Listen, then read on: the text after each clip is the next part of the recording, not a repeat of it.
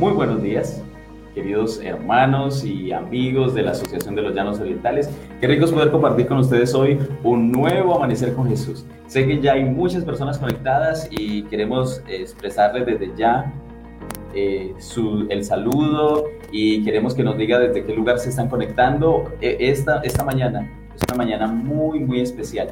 Así que queremos invitarlos a todos para que puedan escribir en su chat desde donde se, se comunican Queremos invitarlos también para que podamos tener un momento especial de oración. Y hoy tengo dos invitados muy especiales, la hermana Brumel y el hermano Joel, y ellos van a ser los encargados de darnos un tip de hogar y familia, un tip de hogar y familia. Así que queremos que usted pueda conectarse cuanto antes y si puede compartir con otra persona, con otro hermano de la iglesia. Hoy el tip de hogar y familia va a ser algo maravilloso. Así que Buenos días y bienvenidos. Buenos, días, gracias por la invitación. Qué bueno. Eh, ¿Cuánto tiempo, eh, el TIC de familia, de qué se trata hoy? ¿De qué se trata el TIC de familia? Hoy vamos a hablar un poco sobre lo que es el evangelismo en familia. Familia que evangeliza unida, se permanece unida. Qué bonito.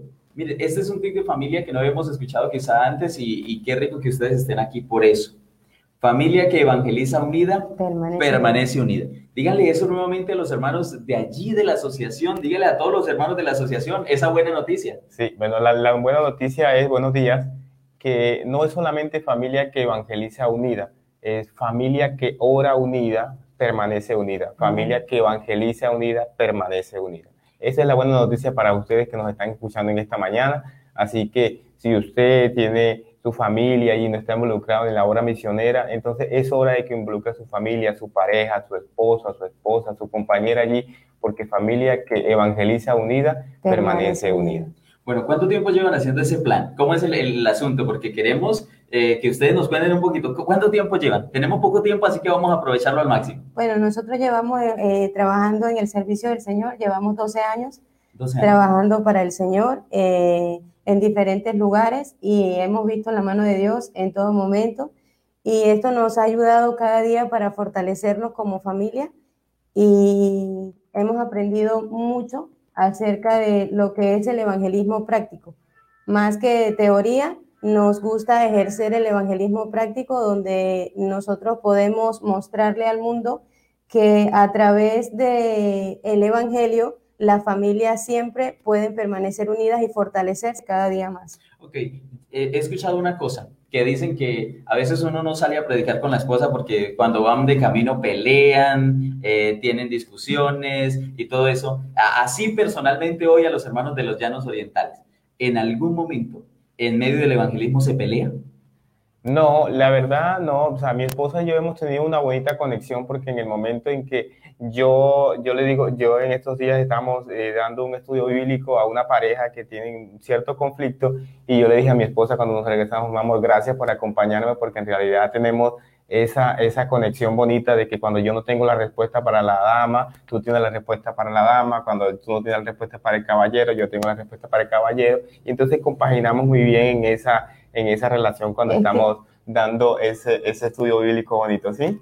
El secreto, el secreto es que nos consideremos un equipo, que sepamos que somos un equipo, eso es algo fundamental en, en la pareja o en, en el evangelismo que estemos coordinados y sabiendo que ni yo estoy compitiendo con él, ni él está compitiendo conmigo, sino que los dos estamos en un mismo equipo. Ah, qué bueno, excelente. Ahora, yo les hago una pregunta. ¿Los dos predican en público eh, o el uno no predica? ¿Cómo, es ese, cómo, es, ¿Cómo podemos enseñarle a las familias? De pronto hay una hermana que dice, a mí me da mucha pena, yo no predico, eh, yo no lo hago en público, pero ¿cómo puedo servir con mi esposo? Él predica. A veces vemos solo el esposo haciendo figuras y la señora no. ¿Cómo se puede hacer, Bueno, en este caso a mí sí me gusta predicar. Yo predico, pero en el caso de las personas, las hermanas que no sienten que no pueden predicar, eh, son muy importantes en la obra porque mientras su esposo está predicando, ella está orando o de pronto el esposo tiene el don de poder predicar abiertamente, pero no, no llega a la gente como de manera más fácil. Entonces nosotras tenemos esa facilidad como que podemos abrir las puertas para que nuestros esposos puedan ir también predicar. En este caso, nosotros debemos eh, pensar que el Señor nos manda y nos capacita. ¿sí? El Señor capacita a los que necesitan, no necesita a los capacitados, sino que el Señor capacita a los que necesitan. Entonces, un consejo que se les daría, no, no pensemos que no es que yo no sé hacer nada, es que yo no, no pienso que no le voy a colaborar, no. Mientras nosotros nos mantengamos orando por ese esposo, el Espíritu Santo empieza a actuar en el corazón de la persona a la cual estamos visitando y es allí donde nosotros podemos ver cosas maravillosas que Dios puede hacer en la familia. Oye, les hago una pregunta. ¿Es cierto, y yo lo he vivido en mi familia, pero quiero preguntarles a ustedes, ¿es cierto que cuando uno trabaja en familia, el diablo a veces le coloca pruebas y luchas? Yo creo que eh, esta familia es, eh, ha tenido que vivir esa prueba, esa lucha. Eh, fueron, son lo de tus bebés, creo que es un asunto muy difícil y y pienso que a, los hermanos de la iglesia se les debe contar que en algunos momentos cuando trabajas para Dios también tienes problemas. Sí. Y yo no sé si, si usted debe escuchar este testimonio porque realmente es muy bonito. Tenemos solamente dos minutos y lo vamos a contar así rápidamente. Sí, nosotros eh, tenemos, como ya dijimos al inicio, tenemos 12 años trabajando para Dios. No ha sido fácil. Nosotros en este caminar, lamentablemente, hemos perdido tres hijos, pero eh, confiando en la promesa del Señor. el enemigo siempre se levanta cuando tú estás trabajando para Dios, pero eso te debe dar fuerzas para saber que lo estás haciendo bien, porque cuando el mejor oro es pasado por fuego, es porque va a salir una prenda maravillosa. Y otra cosa importante es que, es que en el momento en que yo me dispongo a, a trabajar por la obra del Señor, o sea, me olvido de todo, me olvido de todo, o sea, mi Dios y yo vamos de la mano, mi esposa también va de la mano conmigo, le digo, mi amor, eh, tengo que ir a predicar una campaña, tengo que ir a eso bíblico, me acompañas, vamos, ¿sí? Y vamos, y, contra viento y marea siempre hemos vivido este, de la mano de Dios y juntos hemos eh, soportado las pruebas, hemos soportado la lucha y hemos sabido salir adelante con la ayuda de Dios.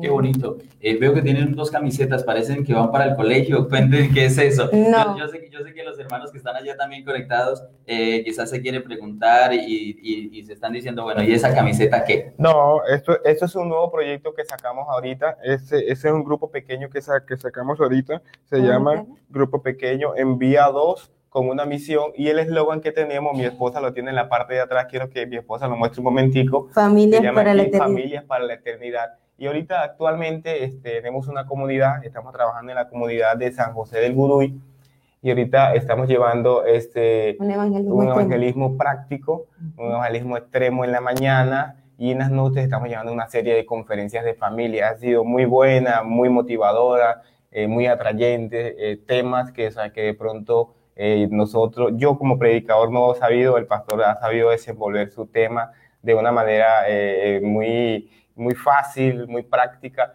y también me ha ayudado a estar allí en ese lugar trabajando de la mano con el pastor porque hay cosas que de pronto uno sabe en la teoría, pero en la práctica no la sabe. Y hay gente que, o sea, que solamente vive la teoría y no solamente vivir la teoría, es vivir la práctica. Entonces, trabajar en el campo es una bendición. Amén. Ok, entonces ya hoy el TIC de familia es las familias que predican unidas permanecen, unidas. permanecen unidas. Y vamos a unirnos hoy en oración. Vamos a unirnos hoy en oración.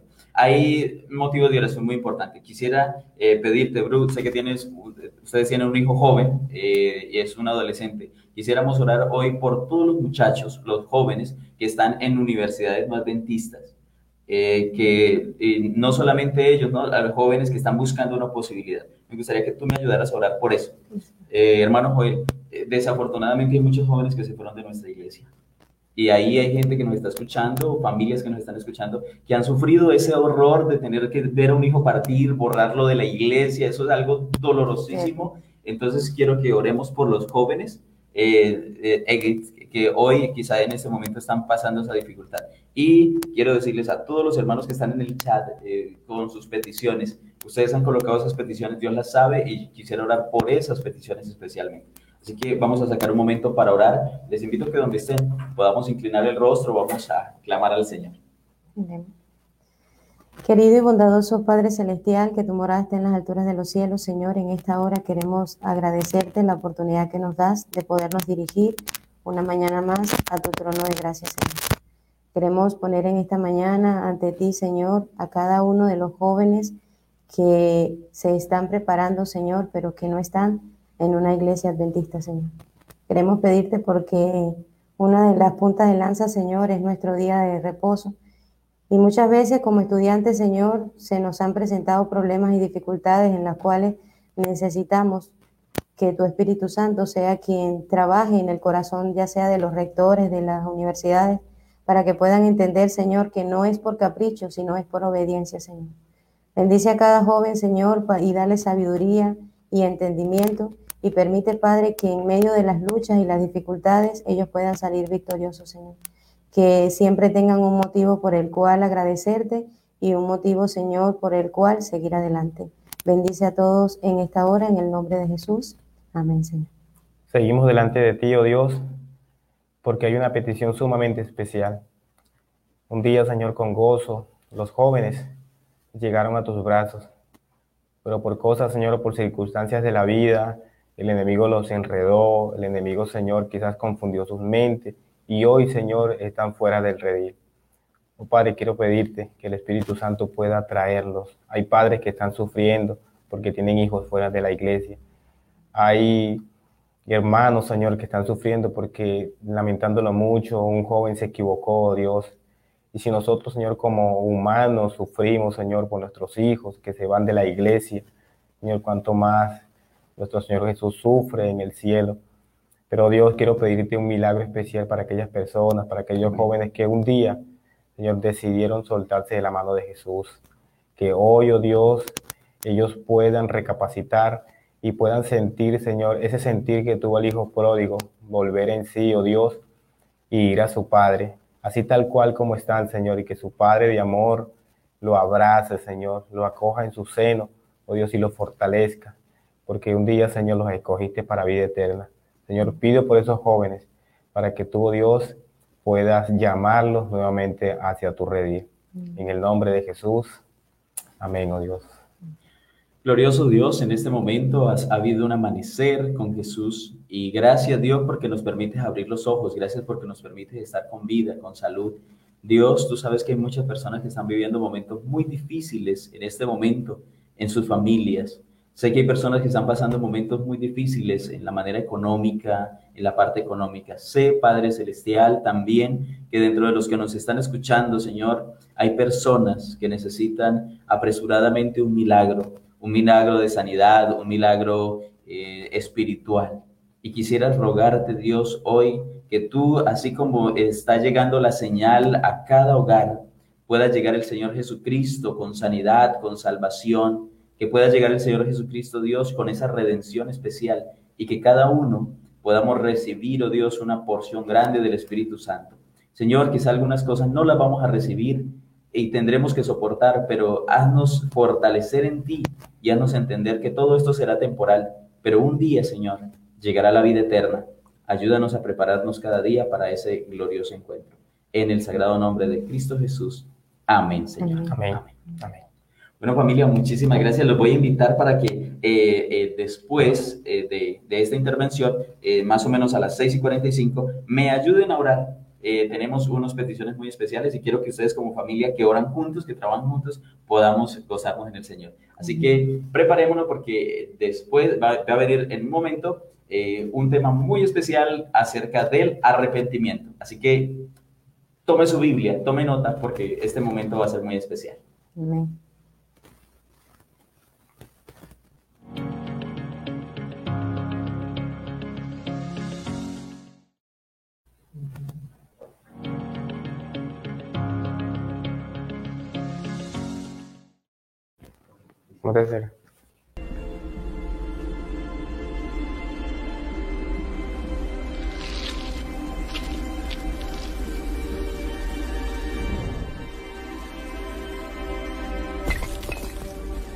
El que de vosotros esté sin pecado, sea el primero en arrojar la piedra.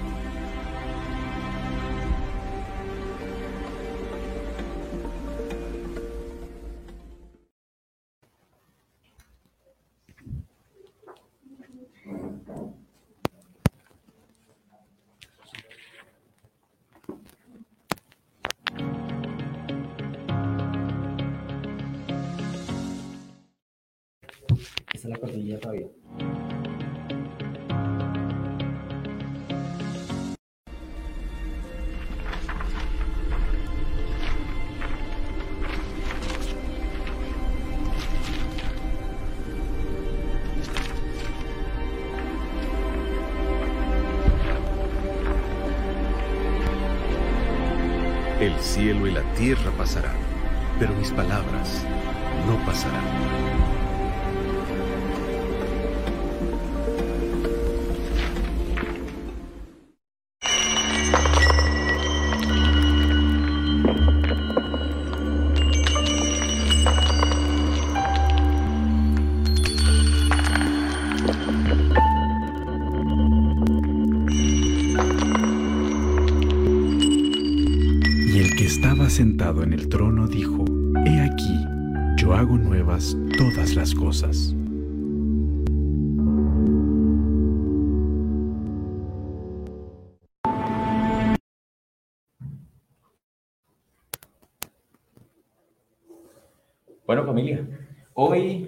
Continuamos con una serie de estudios bíblicos maravillosos acerca del camino a Cristo. Y hoy vamos a ver un tema muy importante acerca del arrepentimiento, del arrepentimiento. Y hemos invitado a un amigo, Eric, buenos días, bienvenido. Gracias, pastor. Buenos días.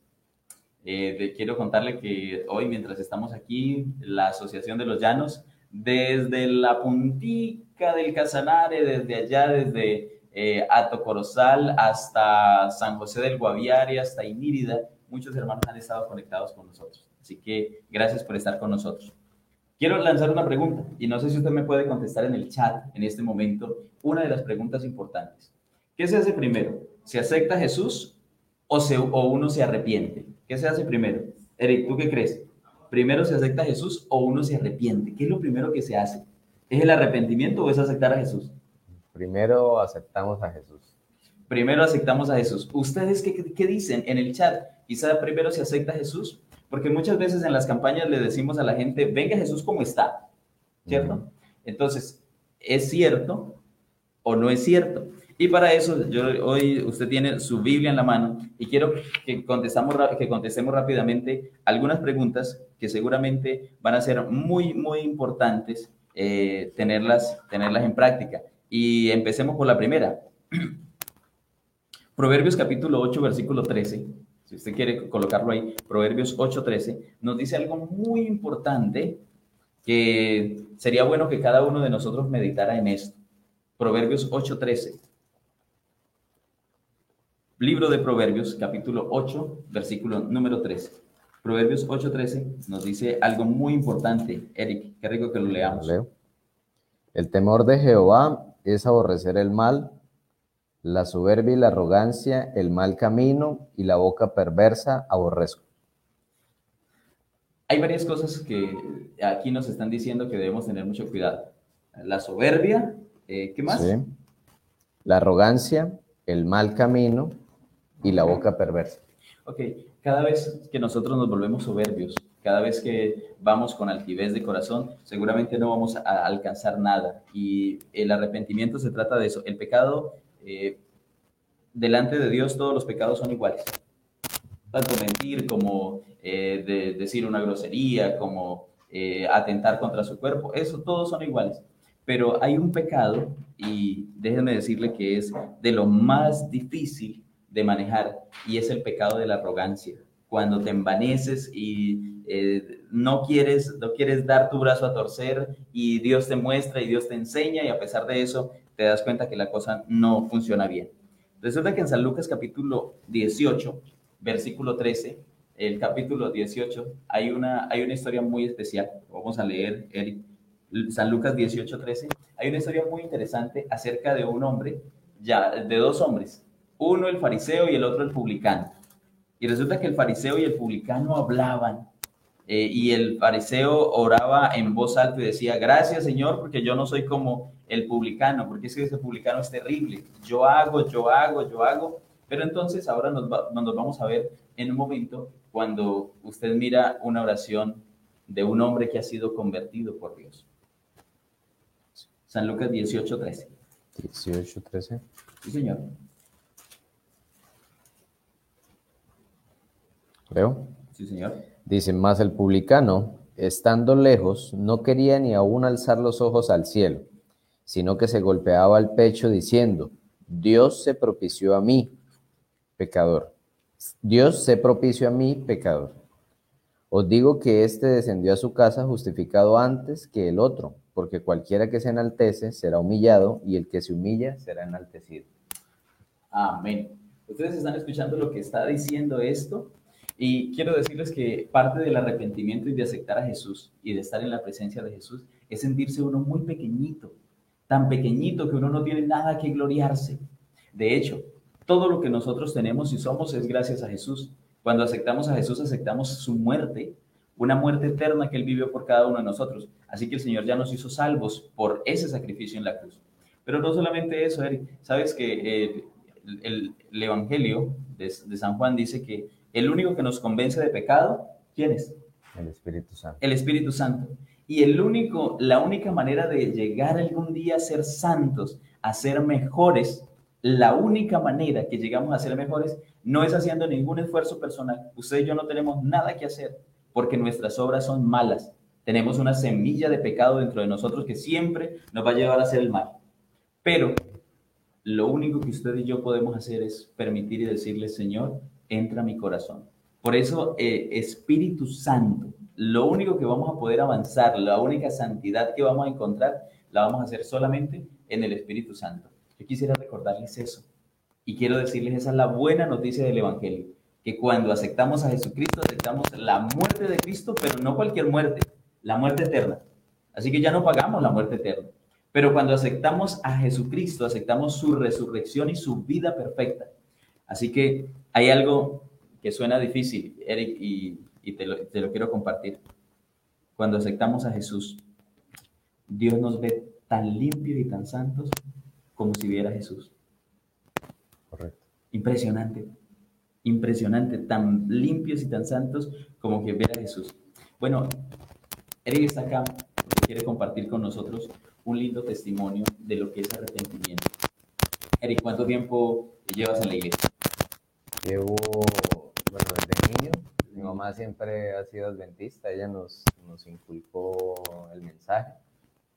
Eh, pero recuerdo que me bauticé como a los 15 años. 15 años. Sí. Okay. Eh, dentro de todas esas cosas, cuando uno conoce el Evangelio, conoce todas las cosas y sale, una de las cosas que es difícil manejar, creo que para, para muchos de los jóvenes y para muchas personas, es el hecho de que usted sale a una buena universidad y tiene que trabajar los sábados y tiene que estudiar los sábados. Sí. Sale a una buena empresa y tiene que trabajar los sábados. Correcto. Eso, eso, eso pasa. Y yo no sé si hay alguna persona que está luchando con eso. Eric, ¿alguna vez, conociendo el mensaje de la verdad, trabajaste los sábados? Claro, pastor. De hecho, hace poco estuve en una empresa en la que tenía que trabajar los sábados. ¿Cuánto tiempo? Yo duré, eh, bueno, pasé por dos empresas y duré, en ese periodo duré cuatro años. Cuatro años. Es correcto. ¿Qué se siente? Y Eric, tú, tú, tú, tú ah, compártenos, porque yo sé que hay muchos jóvenes y hay muchas familias que están como nosotros. Eh, ¿Qué se siente uno saber que es el día del Señor, que hay que ir a la iglesia y, y, saber que, que, de una u otra manera uno tiene que ir allá? No, es muy incómodo. Cada, cada fin de semana que llega es muy, muy incómodo porque usted sabe que ese día, usted, usted tiene el conocimiento de que ese día es para estar con Dios, de que ese día es para asistir con la iglesia, con la familia, compartir. Y a mí me pasaba algo curioso y era que eh, yo les daba testimonio a las personas con las que yo trabajaba, les hablaba de la Biblia, les enseñaba el mensaje y muchas veces me abstenía de, de, mencionar el día de reposo porque yo decía dentro de mí, decía, bueno, yo les hablo de, de, que el sábado hay que descansar y yo trabajo el sábado. Entonces era, era ese conflicto interno que tenía hasta que no, dije, no, ya no más y paré con eso. Qué bueno. Eh, hay algo muy interesante y de pronto cuando, cuando hemos recibido estudios, a veces hemos predicado, decimos, cuando uno peca voluntariamente, el Espíritu Santo se retira de uno. Pero eso no es verdad. Porque cada vez que uno va a pecar, el Espíritu Santo le habla a la mente, le habla al corazón. Pienso que es la lucha más grande que Dios hace por nosotros y es pelear la buena batalla. Eric, ¿en qué empresa trabajabas? Eh, bueno, trabajé inicialmente en, en compañías petroleras. Eh, en una empresa, una de las empresas se llamaba Weatherford y la otra se llamaba Summon Energy, que fue la última en la que estuve. Ok. ¿En empresas petroleras se gana bien o no tan bien? Sí, dependiendo del perfil eh, y dependiendo también la experiencia también, eso influye mucho en, en, los rangos salariales. ok. Pero estabas ganando bien. Sí, señor, yo estaba ganando bien. Por ejemplo, pues yo estudié ingeniería química y entré como ingeniero, ¿sí? Cuando empecé en Weatherford, pues entré como, eso se le llamaba eh, profesional de primer empleo, entonces mi sueldo era, eran como 3 millones 200. Ya ahorita último estaba, pues como yo trabajaba por turnos, entonces los sueldos eran variables. Unas veces ganaba como 5 millones 100 y otras veces ganaba como 4 millones 300. Pero en promedio eran como 4 millones 600 que, que tenía el sueldo. Uy, qué afortunado ganarse uno todo ese poco de dinero. Hermano Jason, mira qué, cantidad de dinero y yo sé que el hermano Jason está ahí con nosotros en el máster y, y, y, ahora el Espíritu Santo te habla y te dice y renuncia a todo. Renuncia a todo, todo a todo. Eh, yo me di cuenta, o siempre lo tuve en mente, que el sueldo, o sea, el dinero no era, no era, digamos, lo que me, que me retenía, lo que debía retenerme a mí para estar en una empresa.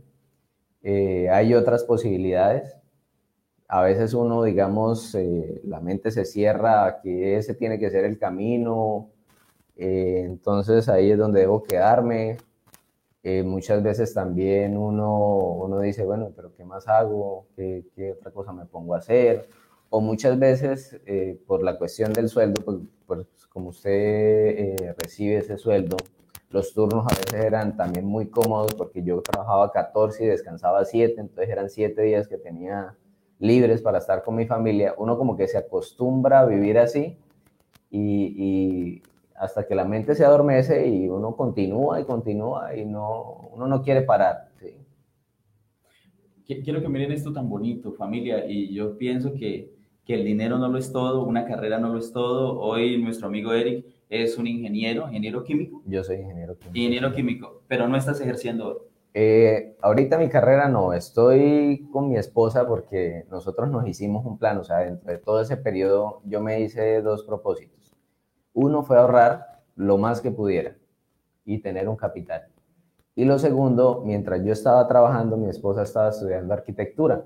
Ella se graduó a principios de este año y decidimos eh, independizarnos, montar una oficina en donde ofrecemos los servicios de arquitectura y pues tenemos planes también a futuro ya de, lo que es empezar a construir y a vender casas. Qué bueno. Familia, mira, eso es muy importante porque muchos de nosotros nos hemos sentido frustrados porque de pronto no hemos podido ejercer todo nuestro título, pero hay un título que es sobre todos los títulos, Hijo de Dios. Y ese es el título que hoy Eric está viviendo y que quiere contarle al mundo. Y quiero decirle, familia, a veces eh, dejamos de recibir dinero, pero no hemos dejado de recibir la bendición de Dios. No hemos dejado de recibir la bendición de Dios. Quiero decirles con Eric, eh, desde que le conocí, una linda familia, siempre se oró, siempre se estuvo la preocupación, pero puede ser que uno por un momento se salga de las manos de, la familia, se salga de las manos de la iglesia, se salga de las manos del pastor, pero seguramente nunca nos salimos de las manos de Dios. Eso es lo más maravilloso. Así que yo quisiera recordarles hoy, en este momento, eh, a través de este testimonio, de que el arrepentimiento es una bendición y que el único que puede hacer esa obra es Dios. Humanamente no, hubiese, no hemos sido capaces, pero seguramente Dios sí lo puede hacer. Por eso vamos a recordar un versículo muy bonito para hablar de lo que es la santidad. San Juan capítulo 5, versículo número 5.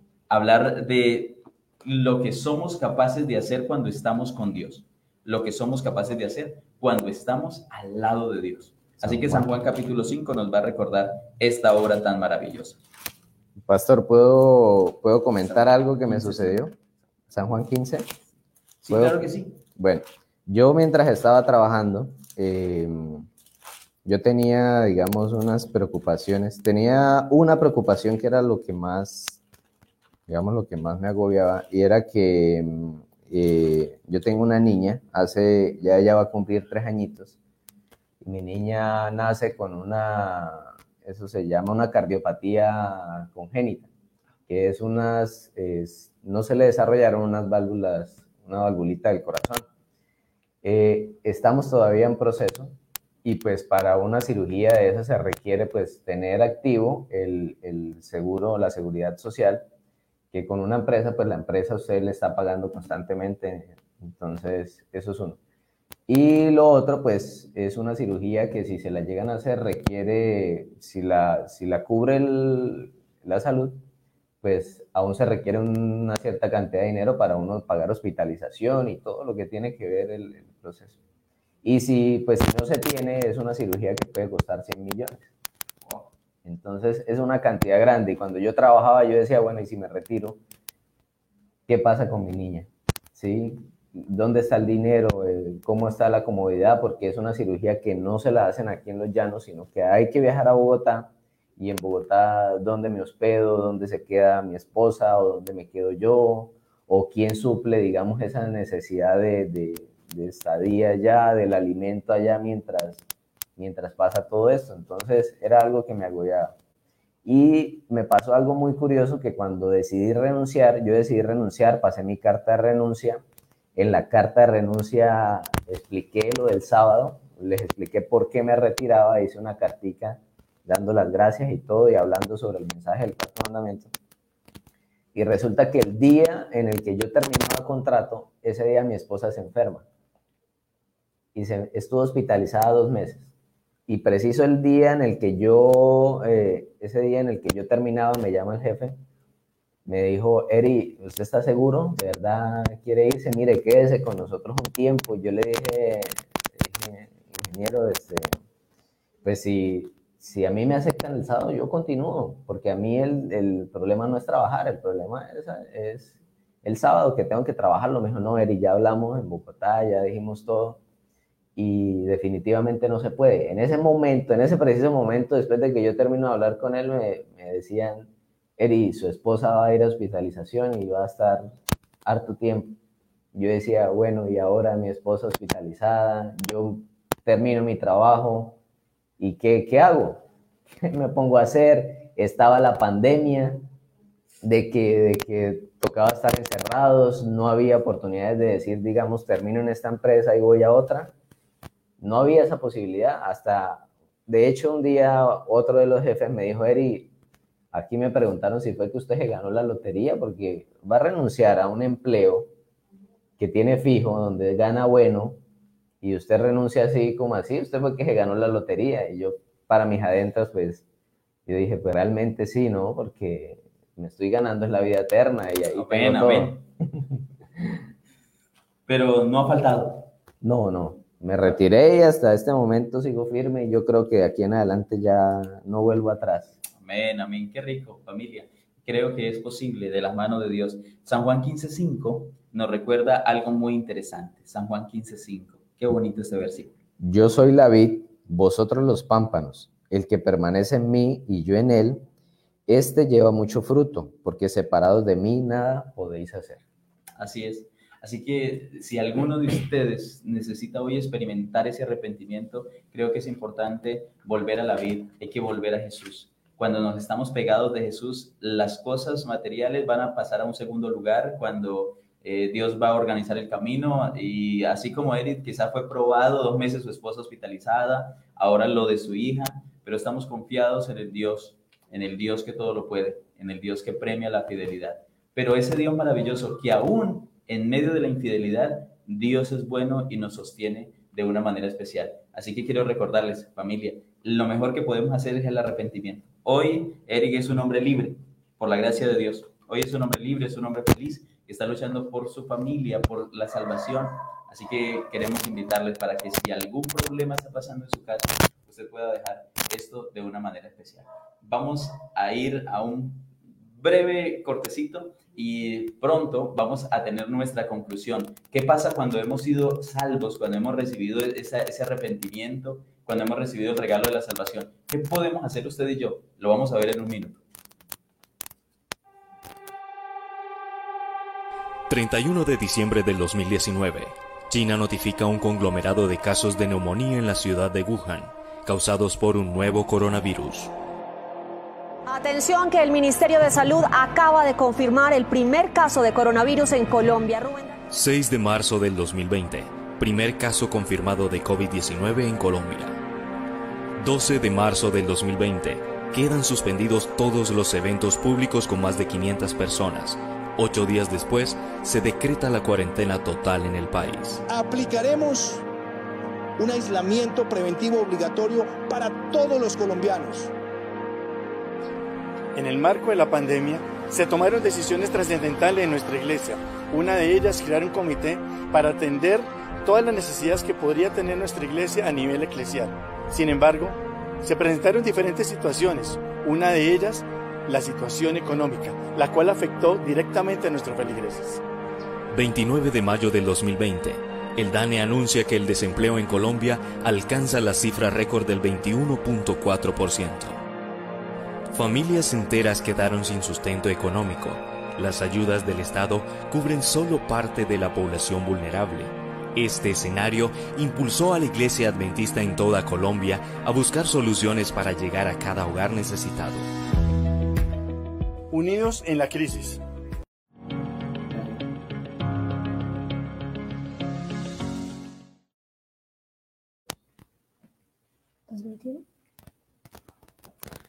Bueno, seguimos aquí hoy en el Amanecer con Jesús. Hoy cambiamos un poquito la metodología. Estamos eh, eh, disfrutando de algunos testimonios, de algunas cuestiones bien interesantes.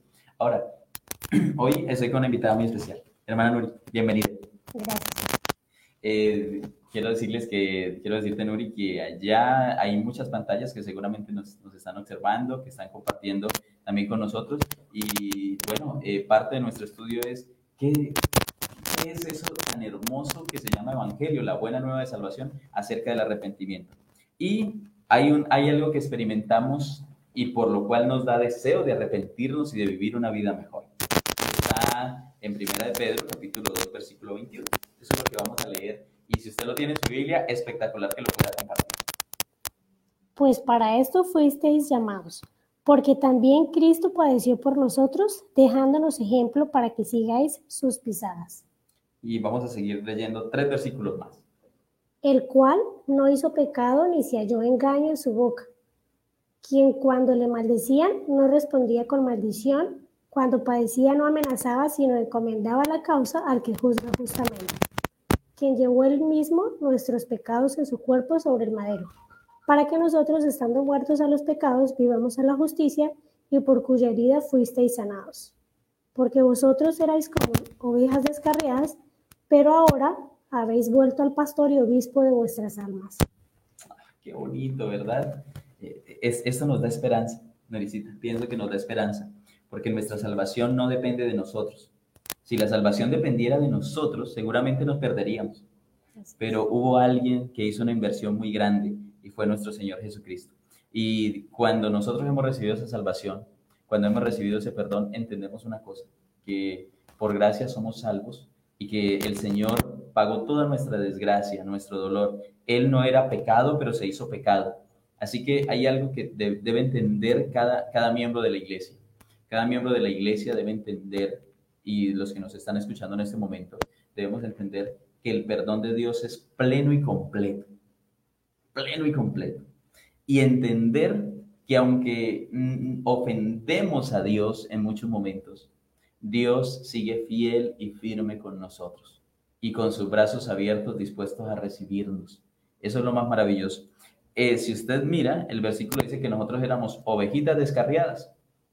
Y quizá las ovejas descarriadas eh, siempre tienen una tendencia a estar descarriadas, pero la tendencia de Jesús es ir a buscar la oveja perdida. Y hasta el último momento Dios tratará de buscarnos. Por eso si hay alguien que tiene problemas y tiene luchas con su casa, eh, debemos entender que este mundo es un mundo difícil, es un mundo terrible. Es un mundo que trataron mal al Hijo de Dios. A veces nos quejamos porque nos tratan mal, ¿cierto? Es que en la casa no me valoran, es que en tal parte no me valoran, no me tratan como merecemos. Saben, a Jesús no lo trataron como mereció, pero lo hizo por una razón, por salvación. Nosotros tenemos hoy claro que a pesar de todas las cosas, el Señor está con nosotros y nos presenta y nos muestra un momento muy especial y es el momento de la salvación. Hay un versículo muy interesante que, quiero compartir con ustedes y está en 2 de Corintios. 2 de Corintios capítulo 5, el versículo número 17.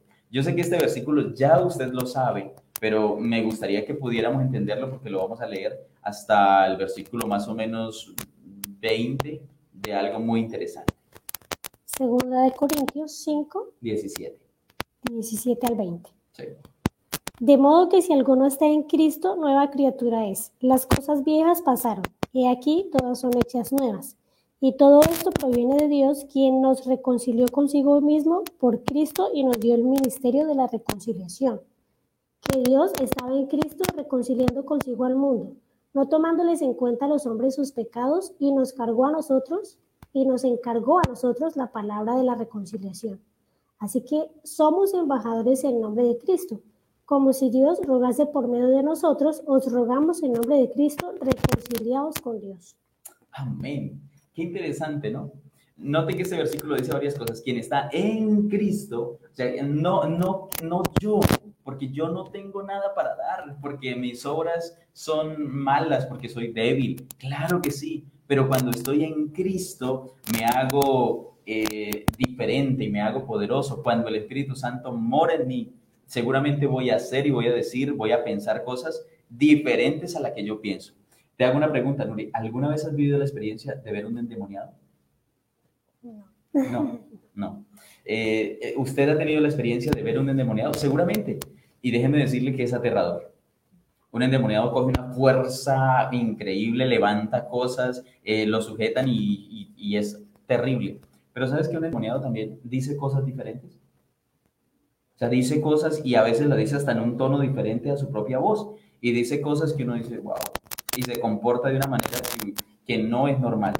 Pienso que así como cuando el diablo entra en la vida de uno y lo hace decir y hacer cosas diferentes, cuando el Espíritu de Dios entra en nosotros, nos hace decir y nos hace hacer cosas que uno dice, oye, yo no era así.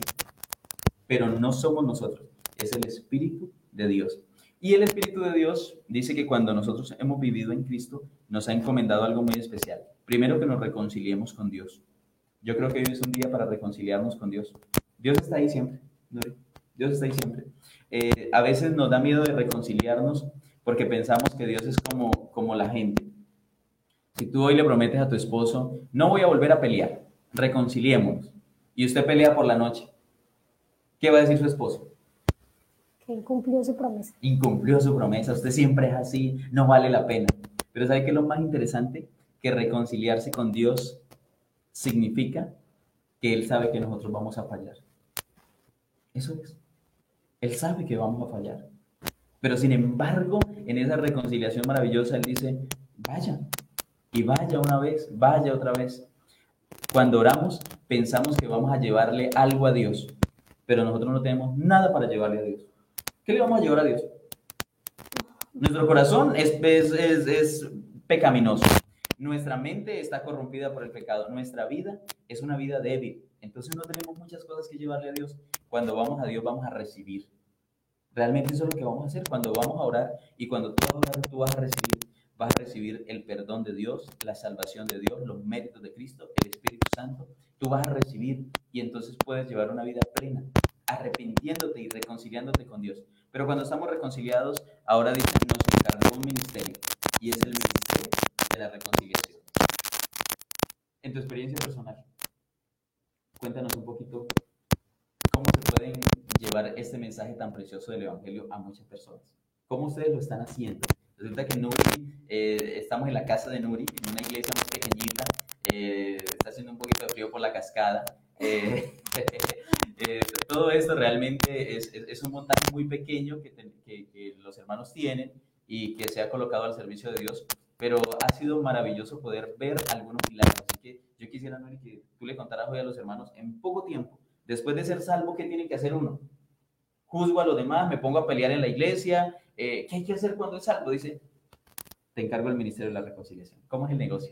Así es, hay que empezar a trabajar y contarle a los demás qué fue eso bueno que me sucedió a mí que pueden ellos también vivir. el pastor Samuel, con el ánimo de que la iglesia creciera un poco más, creó un grupo que nosotros le pusimos por nombre Maranata. Y este grupo eh, de hermanos, que éramos solamente 12 como los 12 discípulos, eh, se decidió empezar a hacer, em, pues a, participar en la predicación del Evangelio a través de un ministerio diferente y lo hicimos a través de las cámaras, a través de una página de Facebook, a través de una página de YouTube y adquirimos unas cositas con los hermanos, una camarita, un trípode y pues lo que hay a nuestro alrededor que ustedes no pueden ver y quisimos compartir el Evangelio a través de Facebook, a través de YouTube y todos los sábados, entonces empezamos con los hermanos primero a grabar unos videos de matutinas y luego pasamos los sábados a tener una meditación. Gracias a, a la pandemia y a todo esto tuvimos que reinventarnos y pues Dios ya estaba preparando todo desde antes y ya con anterioridad contábamos con algunos elementos que nos sirvieron para empezar a transmitir los sábados un sermón y por las tardes unos programas que inicialmente fueron de familia y luego los programas, el programa que tenemos hoy que se llama Sin Controversias y pues de esta manera estamos contribuyendo con la predicación del mensaje. Más o menos se conectan entre 40 y 50 personas los días sábados y eh, pues nuestro mayor objetivo es poder compartir el mensaje pues de una manera más eh, global en muchos lugares y pues gracias a Dios esto ha sido muy, una experiencia muy buena, muy bonita para cada uno de nosotros. Hemos tenido también campañas y tenemos un, miembro nuevo en otra ciudad que se bautizó gracias también a, pues a, las campañas que se hicieron. Y hoy podemos decir que tuvimos que reinventarnos y que esta pandemia nos ayudó a crecer espiritualmente porque hemos tenido que estudiar y avanzar un poco más en el conocimiento para poder de esta manera compartir más de la palabra de Dios. Esto ha sido como nuestra experiencia y esa, nuestra forma de compartir el Evangelio. De la reconciliación. Así es. Exacto. Familia, hermanos queridos, si ya recibimos a Jesucristo, si recibimos el perdón, la salvación, pienso que hay que contarle a todo el mundo. A veces nuestro Facebook está cargado de chistes, nuestro Facebook está cargado de algunas imágenes, a veces nos metemos en peleas de política, ¿no? Eh, criticamos a Venezuela, eh, a veces peleamos por fútbol, mandamos lo de Maradona, hacemos muchas cosas, pero saben que lo más importante y el centro debiese ser el ministerio de la reconciliación. Eso es lo único que nos ha encargado el Señor. Oye, ya eres salvo, cuéntale a otro, anímalo para que también esa persona pueda entrar en ese estado maravilloso de salvación, de gracia, de esa gracia infinita y de vida eterna. Bueno, Nuri, cuando ustedes predicaban acá, porque aquí teníamos un grupo lo más de rico, ¿cuántas personas escuchaban el mensaje cuando estábamos acá? Aquí que no estábamos virtual, sino solo presencial. Eh, inicialmente éramos 12 personas y con unos 3 niños más o menos, era la cantidad de miembros que había. 15, 17, nos poníamos felices cuando veíamos 20, wow, tenemos 20 personas. Eh, resulta que este, este grupo, cuando, cuando se formó, eh, estábamos hasta ahora comenzando cuando pandemia, ¿cierto? Y, y, quizá para muchos fue una tristeza, pero no simplemente es una tristeza, es una bendición. Y entonces ahora, cuando tú lanzas un sermón y la gente lo mira y lo reproduce y lo ve, ah, ¿cuántas reproducciones puede llegar a tener un tema que ustedes lanzan aquí a la red? Alcanzamos más o menos a las 1.200 reproducciones en diferentes grupos, ¿no? Porque compartimos con, otras, con otros grupos de cristianos, evangélicos, católicos, estamos compartiendo mucho.